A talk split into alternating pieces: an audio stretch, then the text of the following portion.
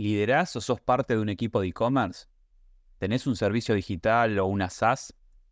¿Estás pensando en cambiar tu plataforma o planificando tu próxima integración?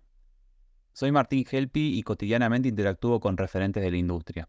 Quédate en este podcast donde vas a escuchar conversaciones con fundadores y responsables de soluciones para e-commerce. Hoy me puse a pensar en el e-commerce de acá a 10 años, como un, como un ejercicio personal, ¿no? Y ahora, el e-commerce de 10 años global, muchas de las cosas que seguramente vaya a decir ahora si me estás escuchando de, Europa y Asia, mira, 10 años, eh, ya, 2, 3.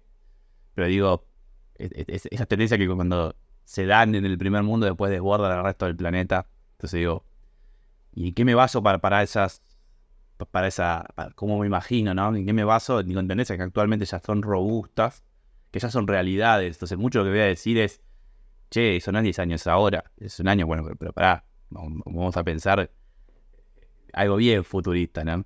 Algo bien pensado, o al menos de mi óptica, ¿no? ¿Por qué lo hago? para saber dónde uno va a estar parado, sí que uno va a estar dentro de 10 años activo en esta industria y demás. Pero digo, me imagino literalmente un... Podría de menor a, de menor a mayor, ¿no? Yo hoy veo que la atribución del revenue de generar de contenido ya es una realidad que se está abordando cada vez más. Tener muchas más soluciones haciendo eso, pero digo, hoy el generador de contenido ya no es más el influencer, esa persona que arrastra cualquier producto a cualquier lado, sino esas personas que tienen credibilidad a un microespacio, a una pequeña cantidad de personas, pero la sumatoria de esas personas haciendo ese contenido es lo que hacen a las masas, ¿no?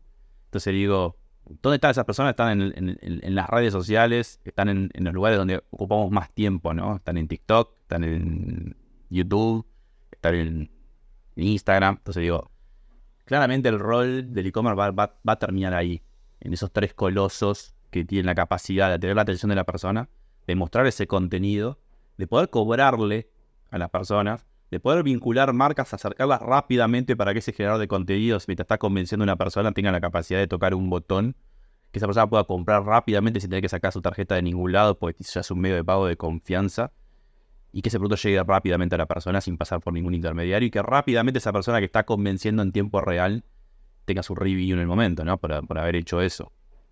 Hasta ahora dices, che, Martín, esto es una realidad. De hecho, TikTok Shops o, Shop de Shopify ya son realidades, ¿no? Son lugares donde las marcas también pueden ofrecer sus productos y los usuarios se encuentran y ya tienen medio de pago y demás, pero bueno, bueno, pará, pará. Quizás el, futuro no es solamente eso. Si el futuro está hecho de, de, de, microinfluencers y no de grandes influencers, digo, ¿quién conoce mejor a las personas que estas, que estas redes sociales en las cuales se pasa tanto tiempo, ¿no? Y hoy se están viendo noticias de, wow, a partir de una foto puede generarse un video de tantos segundos de una persona diciendo algo. De hecho, ya no hace falta una foto, a partir de un prompt, ¿no? A partir de una idea, de un concepto, se puede hacer video animado. Entonces digo, si los que mejor nos conocen son los que donde pasamos tiempo, ¿qué pasa si de repente en vez de estar consumiendo un microinfluencer, estamos consumiendo una inteligencia artificial creada solamente para nosotros, mostrándonos un producto que nos gusta, ¿no? Ahí sí quizás no pueda resolverse masivamente hoy, pero digo, son cosas que ya están sucediendo, ¿no? Uno o dos años. Entonces digo, cosas que ya se están dando como marketplace hechos a partir de redes sociales, con, con contenidos hechos a demanda. Es quizás dos personas que tenemos el mismo segmento socioeconómico, los mismos gustos y estemos por comprar el mismo producto en el mismo tiempo, estemos consumiendo un vivo muy parecido de una inteligencia artificial que no se parece porque están hechas modeladas para cada uno de nuestros gustos, ¿no? Entonces ahí de repente es, ¿qué es lo que tiene valor? ¿E-, ¿El microinfluencer, el generador de contenido o el conocimiento de uno mismo y mostrarnos lo que queremos ver? Hoy, hoy se habla del, en el momento se hablaba del live stream, ¿no? Del, live commerce y demás.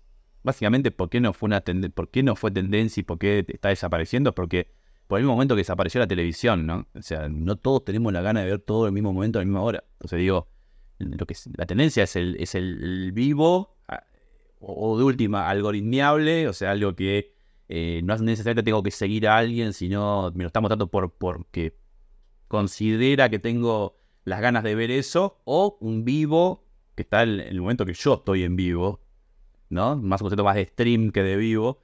Entonces digo, la publicidad del futuro, del 2034, de los próximos 10 años, una publicidad generada específicamente para nosotros, en el formato que más nos gusta, mostrando el producto que más nos gusta, para que podamos comprarlo con un solo clic y ya sepa todo nuestro comportamiento, dónde recibirlo, cómo pagarlo y demás. Entonces digo, y encima esos medios de pago están vinculados a nuestras wallets. Entonces digo, también sabe si pagamos en cuota o no pagamos en cuota. Entonces digo, tiene hasta mayor poder de, decisión sobre nosotros, hasta conoce nuestro flujo de dinero de de caja, sabe en qué momento del mes mostrarnos esa publicidad, pues sabe cuándo tenemos dinero y cuándo no, y cuándo anticiparse a un futuro gasto que vamos a tener. Ahí sí estamos hablando de cosas que todavía no existen, pero estamos muy muy cerca de todo eso. Entonces, si esa persona que ya me conoce, tiene mi wallet, conoce mi, flujo de fondo, conoce mis gustos, se me está armando contenido para comprar un producto, digo, claramente lo que veo es que si bien hay un camino todavía que va hacia la generación de contenido, los microcontenidos y los microinfluencers, digo, son ampliamente prescindibles por inteligencia artificial, que está hoy en día, ¿no? Y de otro lado están las marcas. Claramente las marcas que lo van a lograr son las marcas con propósito, las marcas que, que pueden cumplir esa necesidad de convencerme en este momento de que compré algo, ¿no? Marcas que tienen eh, productos compatibles con mis gustos, con mis, mis necesidades, con mis calidades, con mi capacidad de pago. Aquellas marcas, obviamente es un futuro direct to consumer 100%, pero uno, empieza a pensar, una marca es alguien que fabrica algo con un desarrollo de marca, de producto, de, mercado y demás, pero ¿quién conoce mejor el mercado que aquellos que están viendo que compran todo el tiempo? O sea, vayamos al caso, el termo Stanley, está bien, todo el mundo lo quiere, o el Kencher, digo, digo, ese producto claramente es, es, es un top trend y demás, y vende un montón, digo, pero ¿Stanley sabe qué otras cosas compro? ¿Cuándo las compro? ¿Por qué las compro y con qué frecuencia? ¿Y quién sabe eso? La persona que me lo vendió. Entonces digo, ¿las marcas del futuro son las mismas marcas de ahora o son marcas que se van generando en función de las necesidades de que uno pueda anticipar según el comportamiento de compra de los usuarios? ¿Y quién tiene ese poder? Va a ser los mismos tres de siempre, ¿no? Lo que están haciendo las transacciones, lo que te están mostrando además el contenido. Entonces digo, las marcas del futuro, ¿van a ser marcas? ¿Van a ser las mismas marcas? De acá a 10 años, ¿una marca va a poder abastecer todo esto que estoy diciendo? ¿O alguien va a pedir, che, necesito esto a múltiples lugares y la marca va a ser más algo eh, que cumpla con ciertas condiciones para que se sienta cómodo el cliente? Pero digo, la marca va a seguir siendo una marca. Entonces digo, me imagino fabricantes que ya no son más desarrolladores de productos, de tendencias y demás, que son máquinas muy eficientes de abastecer estas múltiples necesidades que tienen estas redes sociales, de decir, che, tengo muchos usuarios que son muy propensos a comprar esto y quizás esto no exista.